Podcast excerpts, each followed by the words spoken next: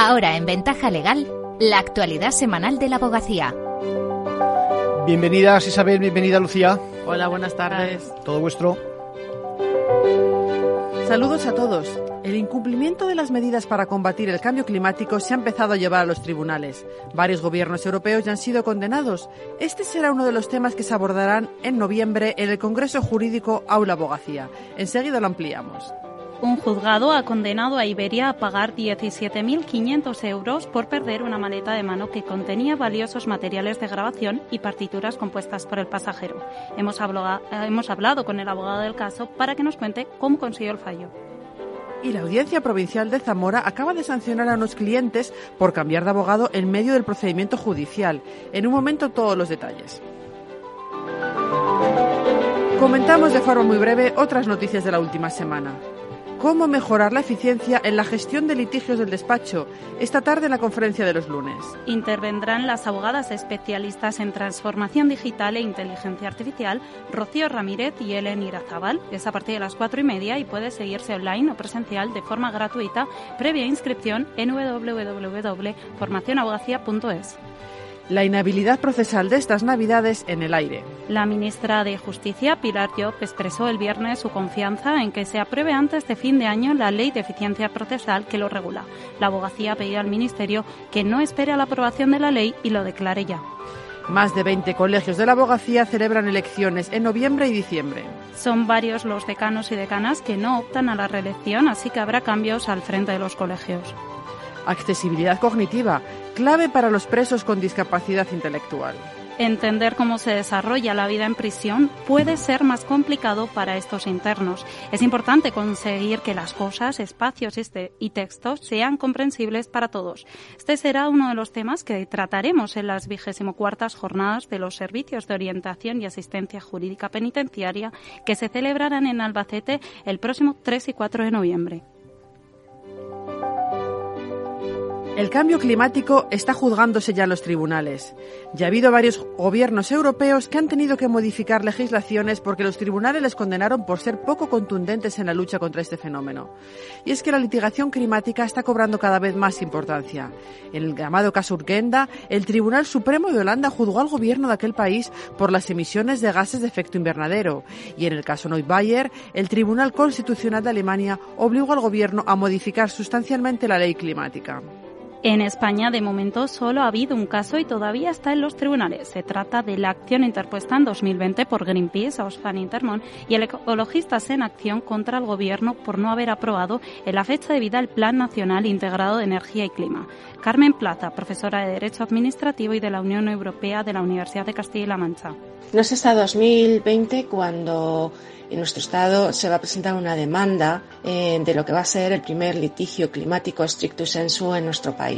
Este es sin duda un caso eh, importante, un caso clave que va a marcar tendencia en nuestro país. En cambio, las decisiones sobre las zonas de bajas emisiones municipales de Madrid o Barcelona o la declaración de inconstitucional de algunas disposiciones de la Ley de Cambio Climático de Cataluña no pueden considerarse litigios climáticos.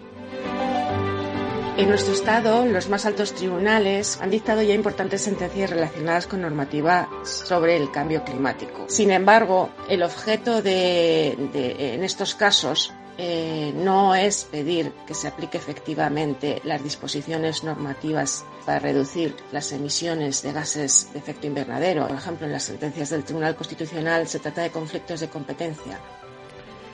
Plaza participará en Aula Abogacía, el primer encuentro nacional de estudios y diálogos jurídicos organizado por la Abogacía Española que tendrá lugar en Madrid el 22 y 23 de noviembre, donde Plaza hablará sobre litigación climática en la Unión Europea y en sus Estados miembros. Ya están abiertas las inscripciones en aulaabogacía.es. Perder una maleta puede salirle muy caro a las compañías aéreas. Iberia acaba de ser condenada a pagar 17.500 euros a un pasajero tras haber perdido su equipaje de mano que contenía valiosos materiales de grabación y partituras compuestas por él mismo. Se trata de la compensación más elevada otorgada por este tipo de pérdidas en los vuelos. El convenio de Montreal establece un pago de hasta 1.500 euros por la pérdida. Pero este fallo puede abrir el camino a que se condene a otras aerolíneas a pagar indemnizaciones acordes con el daño real que sufren los viajeros. Durante un vuelo de Berlín a Madrid, el afectado fue obligado a facturar su maleta de mano porque no había suficiente espacio en el avión. Se trata de un youtuber y un pianista y en la maleta estaba guardado todo su material de trabajo.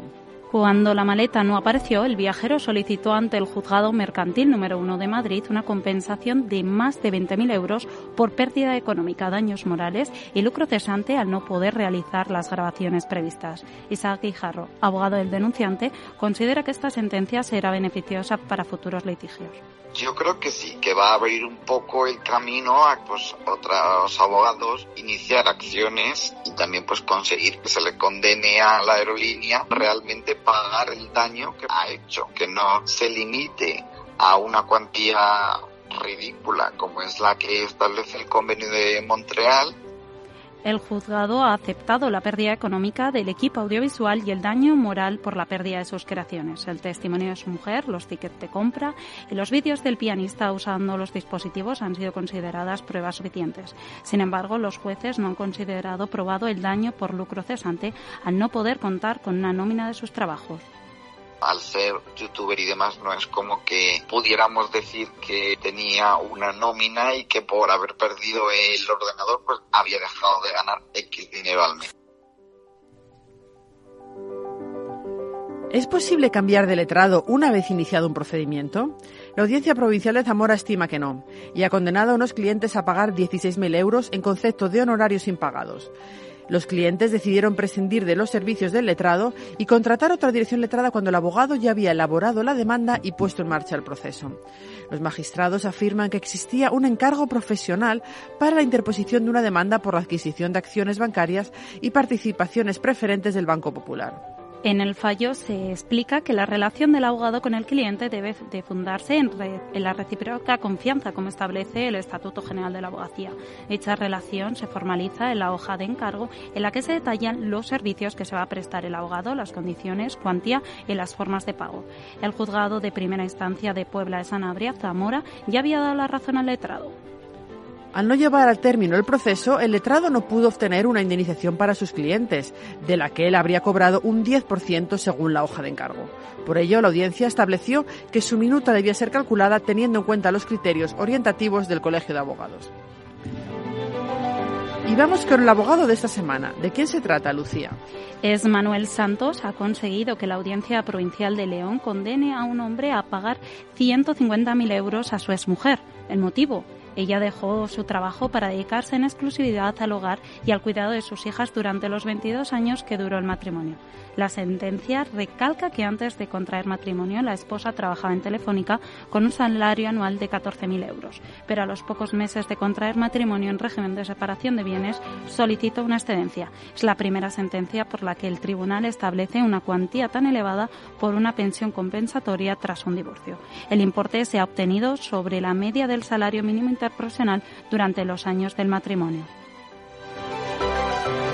trabajo para la casa será computado como contribución a las cargas y dará derecho a obtener una compensación que el juez señalará falta de acuerdo a la extinción del régimen de separación.